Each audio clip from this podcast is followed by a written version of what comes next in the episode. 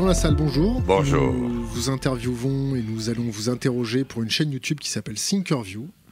On aurait aimé avoir un petit peu votre opinion sur la situation française, tant économique que sociale, que tout un tas de choses. On va commencer par la situation sociale. Vous revenez d'un Tour de France d'environ 6000 km, c'est ça? Vous avez marché pendant 6000 km. Juste avant, vous avez fait une petite grève de la faim, histoire d'asseoir vos opinions et de faire comprendre que vous étiez quelqu'un de déterminé. Et j'ai même chanté un peu. Vous avez chanté un petit peu, oui. Qu'est-ce que vous nous faites remonter comme information au bout de 6000 km autour de la France, dans la France, avec les maires, avec les, habitants de la France euh, Qu'est-ce que les Français vous, vous ont fait remonter? J'ai trouvé un pays qui a peur et qui n'a plus confiance en rien ni en personne. Et vous voyez, j'ai même eu le sentiment que ça s'est aggravé depuis que je fais ce Tour de France. Pourquoi? Parce que après la crise économique qu'ils ont sentie, sans trop savoir d'où elle venait, mais ils imaginent que ça vient d'un changement de monde dans lequel notre pays n'a pas su euh, s'adapter. Euh, il y a la crise sociale dont vous me parliez, qu'il est meurtri, et maintenant c'est une crise humaine, c'est-à-dire une relation, crise de la relation entre, hommes, euh, qui les met dans un état, dans le meilleur des cas, de, révolte. Ça se manifeste par la révolte Oui, dans certains cas, je dirais, dans les régions, je l'ai interprété un peu comme ça, de très vieilles, euh, de, de provinces, vous voyez, par exemple la Bourgogne, l'Armagnac, euh, ça n'est pas étonnant qu'ils étaient un peu constitutifs de la France. Je trouvais ça en Corse et dans le sud-ouest.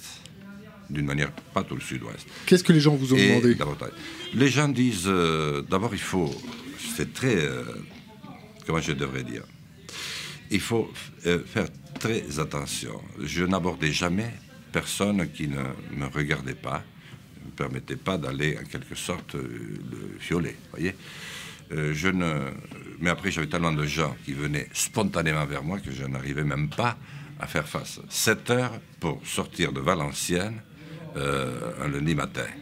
Donc, euh, ça vous donne une idée des gens que j'avais. Ok, donc qu'est-ce qui vous font remonter? Alors, qu'est-ce qui me fait remonter? C'est euh, d'abord, on vous déteste. On déteste quoi La classe politique On, déteste, les politiques. Et on, les déteste jusqu'à quel point? Pour certains, c'était on vous hait. C'est de la haine. Et très vite, euh, c'est est-ce que vous vous rendez compte dans quel état vous avez mis le pays? Sans qu'il y ait, ou que nous l'ayons vu, le moindre débat. Vous auriez pu débattre à l'Assemblée. Beaucoup m'ont dit ça, ça m'a étonné, d'une manière télévisée, et que vous en débattiez. Et ensuite, c'est. Mais d'où vient cette putain de dette. On est plus endetté qu'au lendemain de la guerre. On paye, euh, maintenant, on paye même plus qu'on doit. On paye des montagnes d'intérêts d'emprunt qui, qui est, paraît-il, de l'argent qui n'existe pas. Et euh, l'Europe, euh, nous avons cru que vous construisiez l'espace le plus avancé du monde grâce à nos acquis sociaux, humains. Nous sommes des humanistes sont payés par des flots de sang.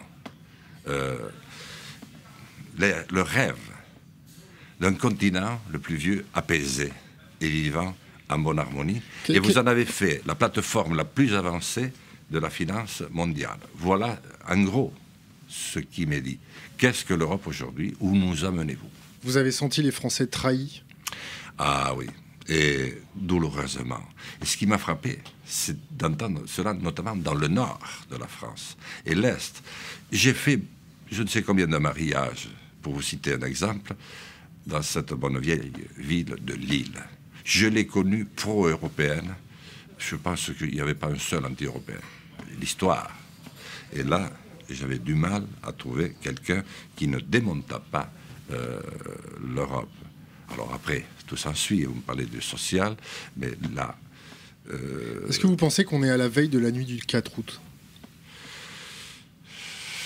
C'est du 4 août. Est-ce qu'on n'est pas en 1787 Est-ce qu'on n'est pas en 1913 d'une autre forme? Est-ce qu'on n'est pas Alors, d'une autre manière.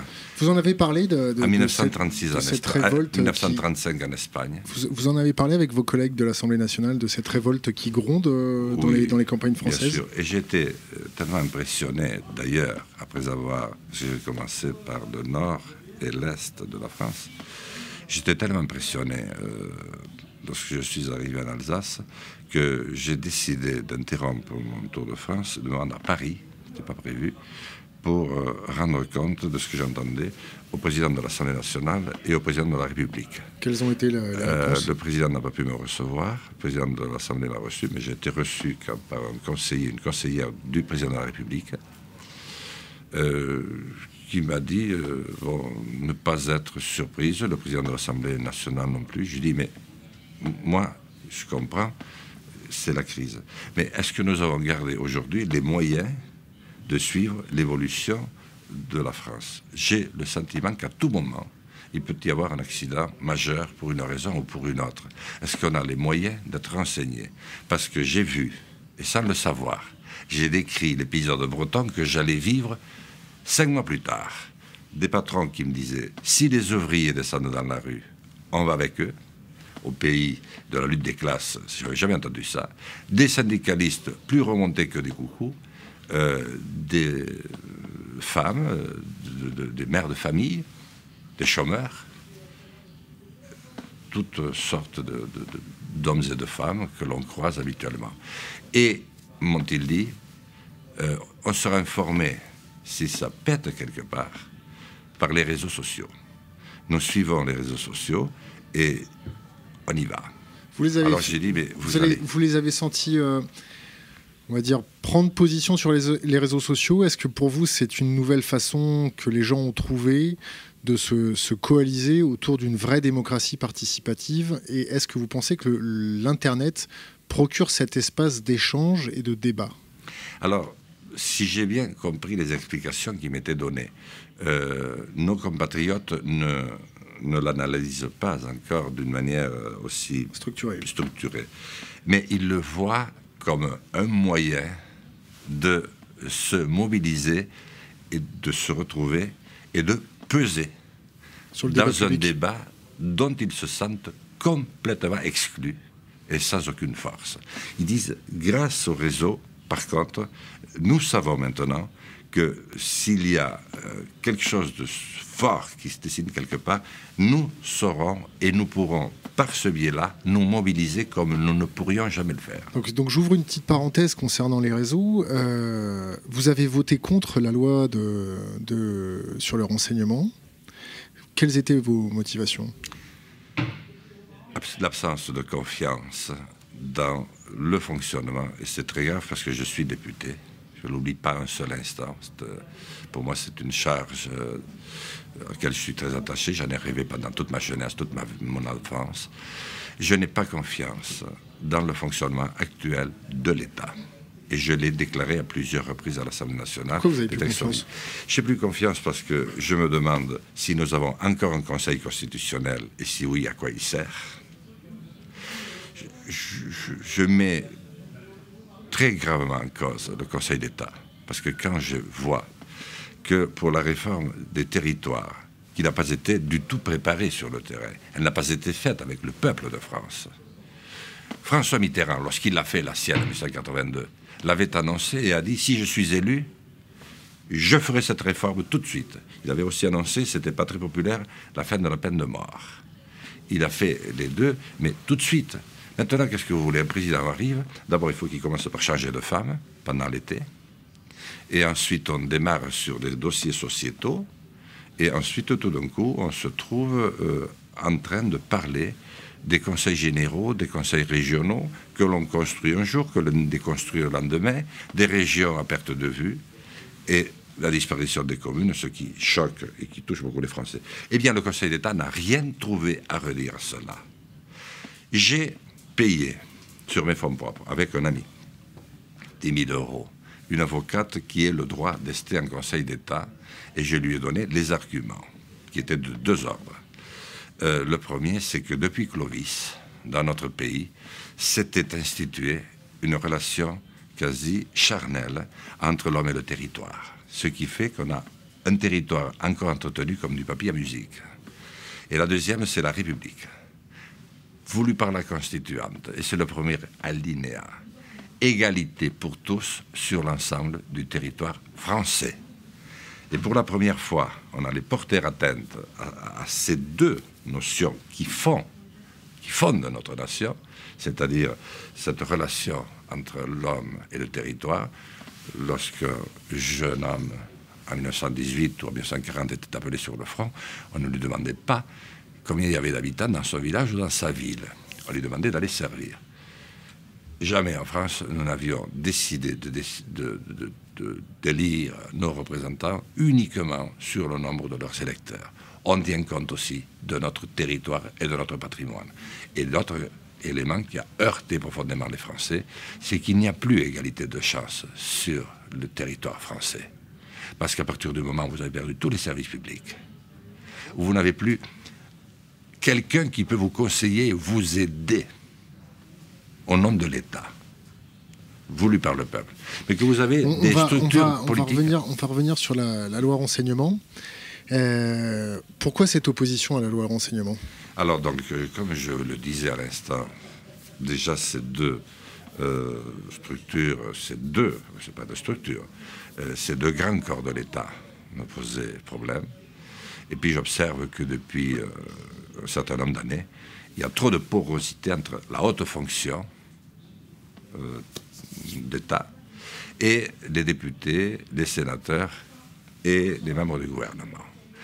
Certains continuent à avoir les deux, c'est-à-dire ils peuvent être députés s'ils ont envie, s'inscrire à l'UMP ou au PS ou ailleurs, enfin dans un parti si possible qui fait élire, et ils restent au Conseil d'État ou ils restent à la Cour des comptes, où ils peuvent d'ailleurs continuer à recevoir un appointement qui n'est pas négligeable. Comment voulez-vous, dans ces conditions-là, d'abord qu'on ait une représentativité euh, du peuple tel qu'il est aujourd'hui, il n'y a pratiquement plus aucun ouvrier, il n'y en a pas, je crois être un des rares paysans, et euh, c'est un élément, à mon avis, qui, a été, qui est pour moi très important. Mais sur le renseignement lui-même, il suffit d'avoir sur soi un portable pour qu'on sache tout sur vous. On sait déjà tout sur vous, mais euh, je suis élu depuis 39 ans maintenant. J'ai vu l'évolution. Et je sais qu'aujourd'hui, si on a envie de vous chercher, eh bien on vous trouve à peu près sur tous les domaines qu'on veut. Mais se servir d'une cause aussi forte et qui a si fortement interpellé nos compatriotes que les attentats du 11 janvier, pour on va donner des moyens exceptionnels à nos services euh, secrets et le faire sans aucune étude d'impact préalable pour savoir de quelle manière on y parvenait et ce que cela permettait de faire et quel était euh, le contrôle quelle était l'unité qui allait procéder au contrôle, moi, ça m'a fait peur. Et alors, quand je suis rentré un petit peu plus dans la lecture et que j'ai effectivement vu qu'il n'y avait pas d'étude d'impact, que c'était une loi uniquement conçue par l'émotion légitime que ça avait que ça avait occasionné, il y avait de quoi, quand il y a 4 ou 5 millions de Français qui descendent sur la rue, c'est beau. Est-ce que, vous avez vu dans ce texte de loi euh, une partie réservée aux sanctions en cas d'abus? Alors c'est beaucoup plus... Euh, c'est là qu'est le problème à mon avis. Euh, c'est que justement ce n'est pas codifié comme, euh, tout au moins d'après ce que j'en ai compris, comme c'est codifié pour d'autres aspects, pour d'autres délits. On sait que si vous commettez un viol, si vous commettez, ça dépend des circonstances, un meurtre, si vous, ou même peine de code de la route, on sait quand même, il y a un code d'une certaine manière. Tandis que là, c'est beaucoup plus flou. Donc ce, texte-là ne prévoit pas de sanctions euh, oui, en même temps, il, rappelle pratiquement à tous les articles que euh, ceux qui euh, détiennent des informations qui ne donneraient pas pourraient faire l'objet de poursuites lourdes euh, mais il y a plus. Même le droit de manifester. Là, je ne parlais pas au niveau de. ah, pardon. Excusez-moi. Je parlais au niveau de, ceux qui emploient les techniques d'interception. Euh, en cas de bavure ou en cas d'abus, euh, le texte ne prévoit pas de sanction. Ah non, là, non. Euh, j'ai une question à vous poser qui est un petit peu parallèle et connexe à ce sujet-là. Est-ce que vous pensez que la France s'est remis en question par rapport à sa politique étrangère et ne s'est pas dit notre politique étrangère a généré des névroses euh, dans le camp d'en face et ce camp d'en face, avec cette conduite névrotique, a généré du terrorisme. Est-ce que vous avez vu ça à l'Assemblée nationale? C'est-à-dire une remise en cause de la politique étrangère française et des déviances que la politique étrangère française a pu conduire sur notre propre territoire maintenant Hélas, non. Je dois dire hélas parce que c'est très dommageable. Euh, question très importante. Par contre, j'ai vu chez nos compatriotes monter l'inquiétude devant cette non-révision de nos politiques euh, internationales et nos relations internationales. Qu'est-ce que vous pensez de la crise en Libye? Je, pense que notre responsabilité est très lourde dans cette affaire, mais pas qu'en Libye. Hein. Je pense qu'en Syrie, en Irak, on a heureusement évité le pire en n'intervenant pas directement.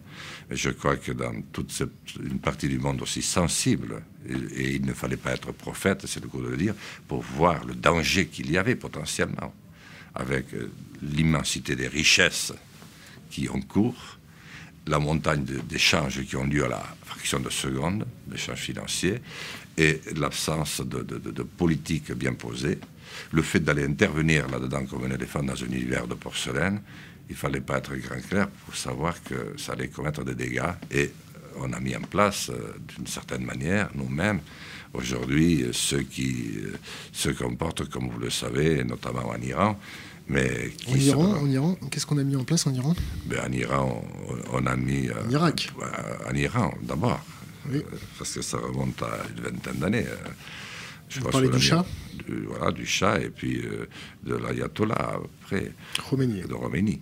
je pense qu'on a bon, pensé que, au fond, euh, ça allait se passer plutôt bien, qu'on allait euh, trouver un contexte qu'un régime avec, euh, basé sur la religion, sans la correction qu'apporte, et nous l'avions pourtant payé très cher dans notre histoire, la laïcité, le sentiment de laïcité, pourrait poser des problèmes. On pourra revenir sur l'historicité de la crise iranienne et la Donc je pense que notre responsabilité est quand même euh, engagée en Libye, pour répondre à votre question, et est engagée en, Syrie, parce que d'abord... Qui va payer? Nous. Nos soldats d'abord peut-être. Comment? Nos soldats d'abord. Oui, déjà. Mais là, il y a beaucoup de questions à se poser en, Suisse. Bon, d'abord, c'est les populations qui n'y sont pour rien, qui sont sur ces pays-là et qui demandaient à peu près une seule chose, c'est qu'on leur foute la paix. Voilà. Et, quand même, ce n'était pas une demande euh, quand même excessive. Deuxièmement, comme toujours, euh, lorsque notre pays ne sait pas où il est, euh, nos dirigeants font des promesses inconsidérées. Alors bien sûr, ils ne peuvent pas les tenir, et comme toujours, c'est souvent le cas, hélas, avec des socialistes. On se lance dans des guerres. Je vous rassure, euh, à droite aussi. Hein. Oui, mais bon, je ne suis pas rassuré, hein, euh, euh, n'empêche. Mais bon, comme c'est un gouvernement socialiste, il faut quand même parler du pianiste actuel. Voilà. Donc on se lance dans des guerres sans, là aussi, comprendre toutes les subtilités. Alors bien sûr, nous sommes un peu plus subtils que les Américains. Mais ça, c'est pas très difficile mais euh, on a perdu, alors que nous avons, à mon avis, à mes yeux, euh, la meilleure diplomatie du monde. Nous la laissons choir, comme nous laissons choir d'ailleurs nos ambassades, des lieux de, savoir, de renseignements utiles, d'échanges, mais de manière humaine et surtout contrôlable. Donc à partir de, ce moment-là, on ne sait plus où on va, c'est la course, euh, la fuite en avant, sans compter que moi, euh, je, peux pas, je, ne peux pas poser de questions indiscrètes, mais je suis quand même obligé de me poser parfois la question de savoir par quelles armes ont été tués nos soldats, ceux du bleu, blanc, rouge qui défendent la France. Vous, oui, vous pensez que ces armes-là euh, sont passées déjà dans des mains de Français? Est-ce qu'on a, est -ce est que certaines n'ont pas été construites hein, chez nous? Et je demande même est-ce qu'on peut aujourd'hui euh, se permettre de vendre euh, tous ces, rafales à un pays ami, certes, l'Égypte? Mais il passait à deux doigts de, la correctionnelle il y a deux ans. Hein. Et, vous, avez parlé, vous avez parlé du commerce des armes, vous avez parlé des États-Unis. Euh, qu'est-ce que vous pensez de la position de Vladimir Poutine euh, par rapport à la liste noire dont, je, si mes souvenirs sont bons, deux députés sont inscrits sur cette liste noire euh, Je ne suis pas suffisamment au courant pour, pour vous répondre, honnêtement. Je, je, de députés français? Oui. Je ne sais pas. Si vous, aviez, si vous aviez une question à poser à Vladimir Poutine, ce serait laquelle? Ben, Je lui demanderai s'il sait vraiment lui-même où, il va. Je lui dirai, je pense que nous avons été très maladroits, nous occidentaux si je puis dire, dans la politique que nous avons conduite à ton égard depuis une dizaine d'années. On n'a pas envoyé beaucoup de signaux positifs à l'égard d'un pays qui sortait de 70 années de totalitarisme et qui qui a, perdu, qui a, perdu, quand même 20 millions de ses concitoyens pour nous délivrer de la menace fasciste euh, nazie. Au minimum, sans compter ceux de Staline, euh, qui, hélas, euh, ne se chiffre pas par centaines. Bon, allez, changeons de sujet. On va parler du chômage, des marchés financiers. Qu'est-ce que vous pouvez nous dire sur le chômage? Déjà, est-ce que, est -ce que vos chiffres sont à jour? Non, ils changent tous les jours comment voulez-vous euh, Il change tous les jours, c'est-à-dire que la, température augmente et on change de thermomètre ou on casse le thermomètre vous, vous Je ne sais même plus le thermomètre où on le met. Euh, en tout cas, je suis à l'Assemblée euh, quand même maintenant depuis pratiquement une quinzaine d'années. je suis incapable de dire selon l'INSEE, le gouvernement, selon les indices de calcul, combien de, de chômeurs. Je crois qu'il y en a 5 millions, 5 millions et demi. Et je ne parle pas de ce que j'ai rencontré, parce que j'en ai rencontré beaucoup, qui ne le sont pas, parce qu'ils ont décroché un bout de, contrat à durée très déterminée, ce qui les sort de la liste, mais ça ne date pas d'aujourd'hui. Les travailleurs pauvres. Exactement. Et les travailleurs, hélas, sans avenir, qui se voient eux-mêmes sans avenir et qui voudraient travailler. Donc, euh, moi, je ne serais pas étonné que nous soyons, euh, nous soyons pas très loin, pour un pays de 60 millions d'habitants, des 10 millions de, de, chômeurs. ou de personnes qui n'ont plus un travail euh, régulier et dont ils sont sûrs de retrouver le lendemain, pour être précis. Vos préconisations pour retrouver un peu plus d'emplois en France? Ben, Il me semble que c'est assez... Euh, ça au moins ne devrait pas trop hésiter. La France est un pays de vieille tradition. La France s'est développée... Euh, ah, la France est quand même un pays d'innovation. Oui, et pas de n'importe quelle innovation. Nous avons quand même les innovations, nous avons vu quand même, il ne faut pas faire des cocoricots toutes les lignes, mais de là à se diminuer tous les jours, euh, on va même jusqu'à réduire la taille de la France. Si on pouvait, on la ferait encore plus petite. Nous sommes la deuxième façade maritime du monde avec euh, nos amis ultramarins. Eh bien, on est toujours plus petit. Mais nous avons abandonné l'industrie. L'industrie, que je sache, nous étions très performant et innovateur dans ce domaine-là, qui est devenu l'industrie automobile, pour ne citer qu'un seul exemple. Je suis passé à Sochaux, j'ai vu des hommes qui, pleuraient de rage. Et ce n'étaient pas de simples ouvriers, c'était des ingénieurs hautement qualifiés. Et disaient, nous avons été trahis, mais pas maintenant. Nous sommes trahis depuis 15 ans. Et maintenant, on nous offre le choix de devenir chinois ou allemand. Vous imaginez Peugeot. Voilà, pour vous citer un exemple. Là, les PME, les artisans qui gagnaient de l'argent il y a dix ans. Un plombier, on le disait, gagnait de l'argent. Mais moi, j'ai des copains qui étaient plombiers il y a dix ans, ils n'étaient pas à plaindre. Aujourd'hui, ils, se demandent de tous les jours s'ils ne vont pas être liquidés financièrement le lendemain matin.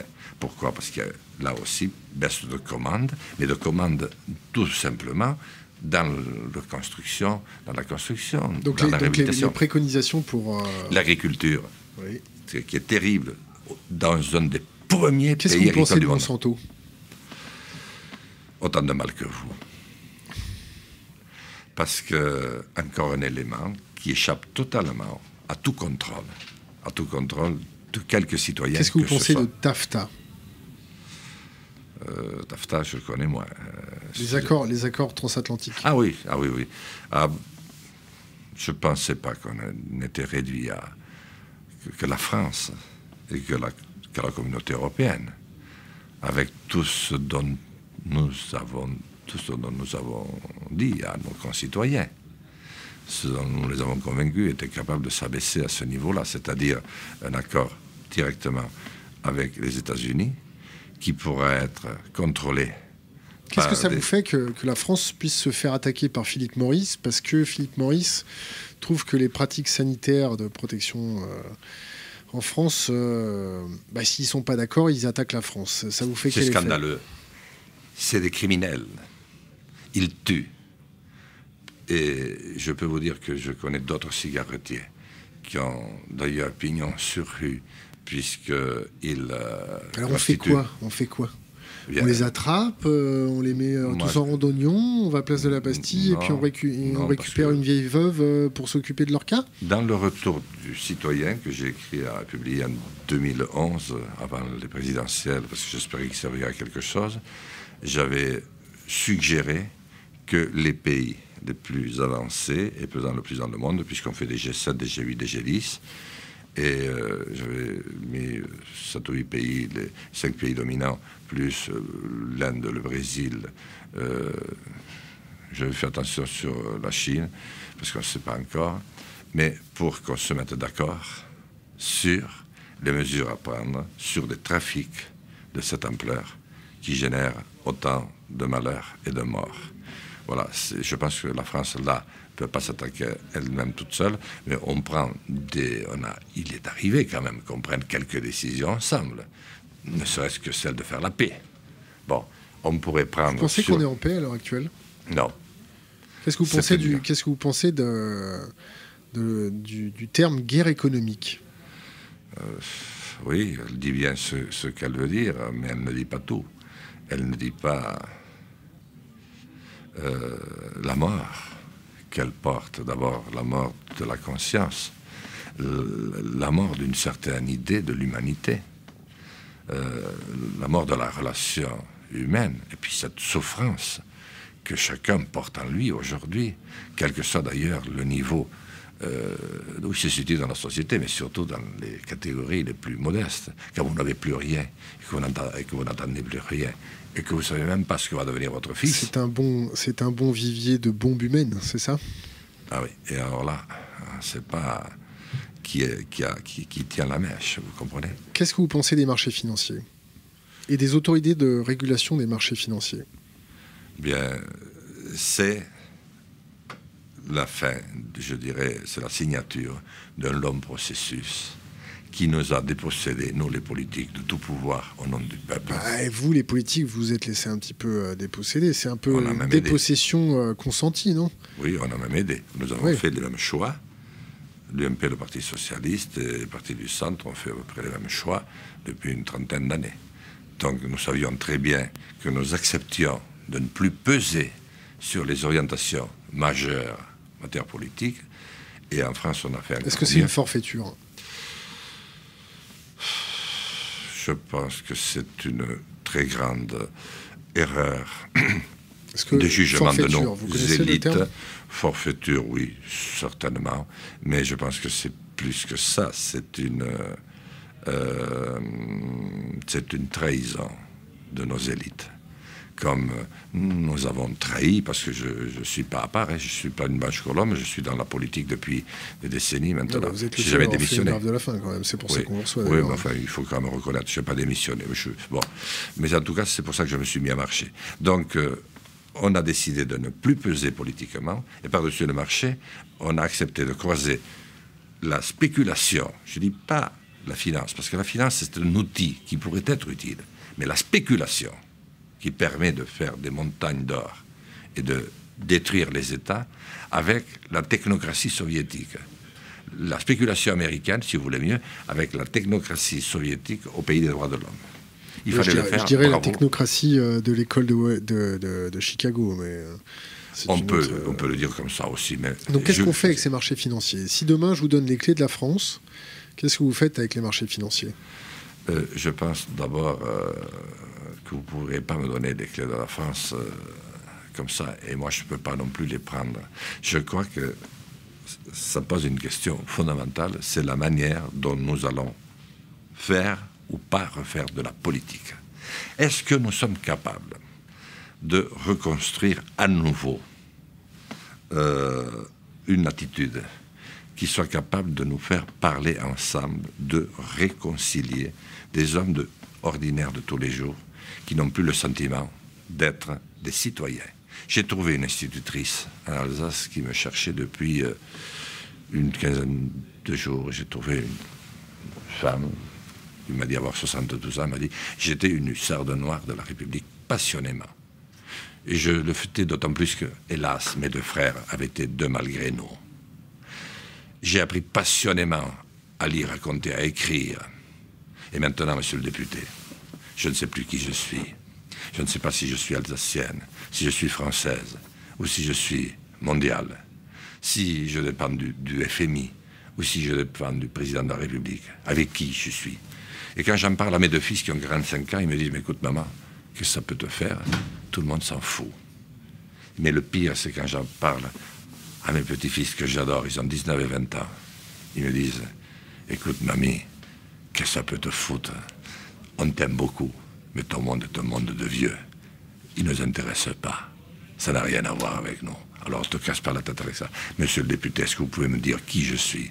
Et rien que dans cette interrogation, d'une femme passionnée de notre pays, d'une femme passionnée de la langue française, qui connaît le caractère universaliste de notre pays, qui sait que, bien entendu, nous avons été minables parfois, quand nous n'étions pas bien dirigés ni conduits, mais que nous avons été aussi magnifiques à certains autres moments, et que nous, sommes, nous avons été détecté, choisi par l'humanité comme ayant une parole universaliste sur une langue d'indépendance et de liberté. Je reviens, je reviens à, ma question. Si, demain euh, vous avez euh, les clés de la France par un, grand tour de magie, qu'est-ce que vous faites avec le système financier?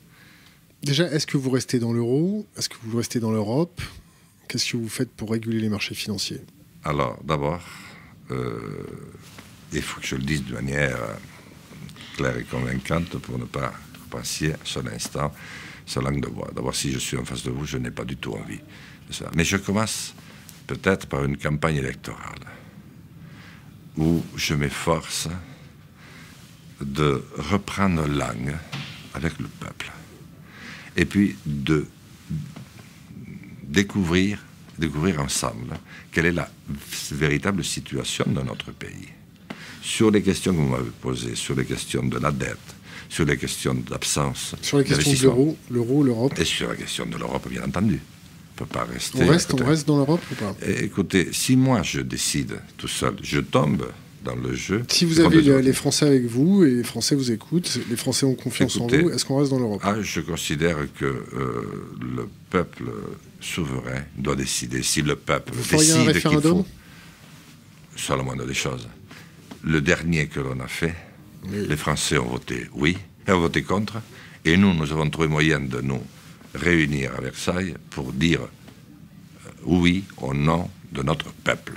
Vous auriez mérité tous de perdre ça, ça, ça, nous coûte très cher aujourd'hui. Nous le payons très cher en crédibilité. Nous payons très cher cette affaire, nous en payons quelques-unes, mais celle-là, on le paye très cher. Oui, bien sûr. Mais en même temps, un référendum, ça ne veut rien dire du jour au lendemain. Je pense que c'est un processus qui n'a jamais eu lieu tout au long de la construction européenne. Nous ne nous sommes pas tenus informés de ce que nous faisions.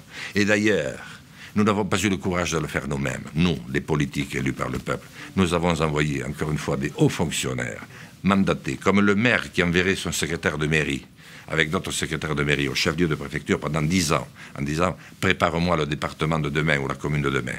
Et moi, je viendrai vous vérifier tous les trois ans et on fera des déclarations publiques. Voilà comment on fonctionne.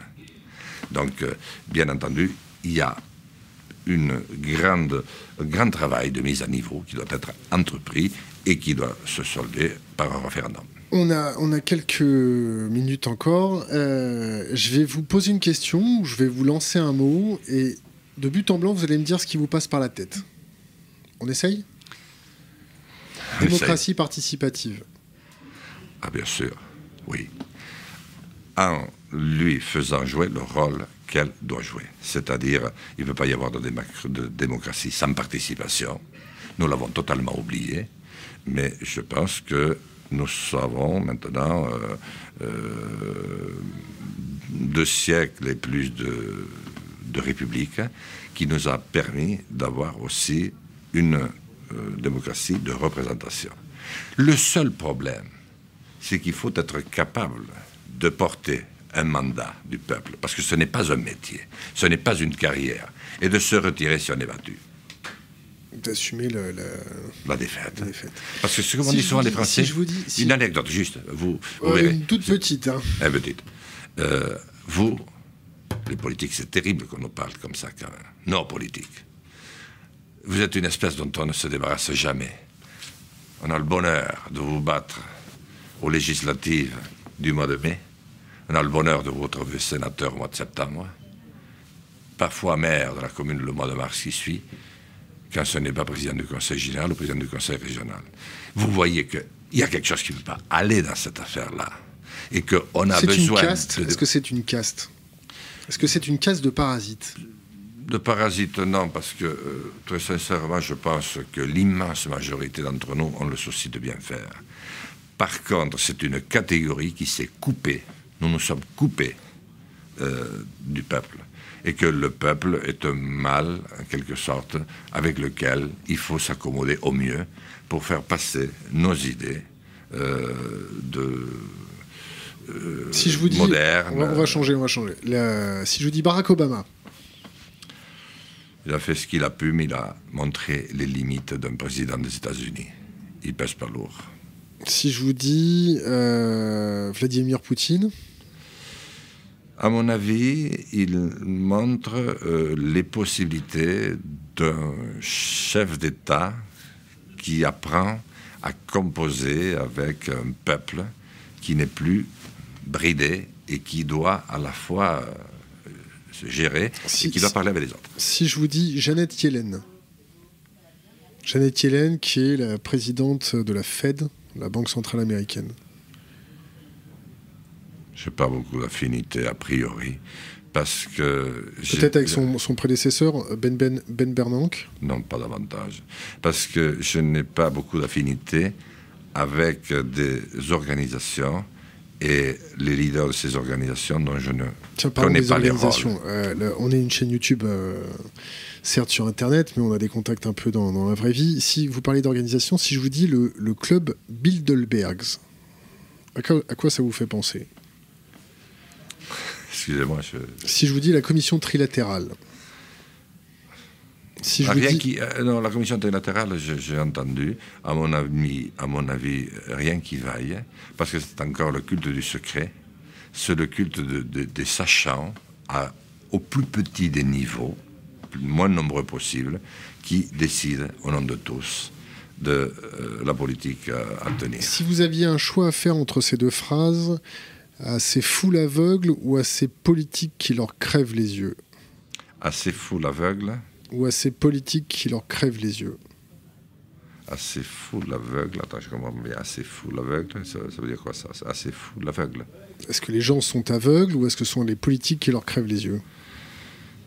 Euh, Je pense que c'est hélas les deux. Parce que nous pourrions quand même nous rendre compte, il ne faut pas non plus euh, que j'accable euh, les décideurs ou ceux qui croient décider aujourd'hui, parce qu'en fait nous ne décidons plus de rien. Je crois aussi, parce que j'ai posé un certain nombre d'actes, qu'il euh, y a aussi beaucoup, hélas, de nos concitoyens qui préfèrent encore faire ça ou ça. Et c'est assez vrai aussi parmi vos collègues médias de, la télévision et, hein. et, de la presse écrite. Parce que j'ai quand même posé des actes qui étaient des actes forts sur lesquels j'étais très médiatisé. J'ai terminé ma grève de la faim devant 100 télévisions internationales, et pas des moindres, sur 100 directs à la télévision. Vous savez dans quel contexte j'ai terminé mon tour de France Eh bien, deux mois après, j'avais disparu des radars. J'ai écrit un livre. Bien sûr, tout le monde écrit un livre après un truc. Après, à pouvoir poser un acte comme celui-là. Eh bien, qu'est-ce que j'ai eu? J'ai eu des mots gentils et polis de, euh, des principaux acteurs, de Laurent Ruquier, de, euh, de, de Luce. Ces, intellectuels médiatiques. Voilà, qui m'ont dit peut-être qu'on t'invitera l'an prochain, mais c'est difficile de parler de livre dans l'état actuel l'an prochain. Ben, J'ai dit écoutez, quand vous voulez. Donc, vous savez, euh, il y a peut-être, sont peut-être plus nombreux à être dans l'erreur. Ce que je crains, c'est que cet aveuglement un peu collectif nous conduise à, commettre ce que nos aïeux n'ont pas pu éviter. Parce que nous sommes dans une phase qui ressemble étrangement. Vous me demandiez tout à l'heure quelle année nous étions. Mais je ne sais pas, moi, si on n'est pas dans une situation qui ressemble étrangement au moment où Magellan et Christophe Colomb découvrent les Andes des Amériques et où les montagnes d'or qui les amènent déstabilisent les États, les royaumes de l'époque. Seulement, le facteur temps est plus lent. Les révolutions interviennent plus tard. Mais en tout cas, certains ont obtenu la possibilité d'organiser les disettes, les ruines, les misères et les guerres qu'il fallait. Lorsqu'en 1900, les vous mêmes... Pensez, vous pensez que ce qui se passe en ce moment, c'est organisé? La disette financière, cette, cette austérité, cette novlangue, cette novlangue distillée euh, à nos concitoyens, est-ce que vous pensez que c'est organisé bien ou c'est ça? Oui. Bien sûr. En tout cas, ce n'est pas. Il n'y a pas le moindre début de combat qui est mené pour y mettre un terme.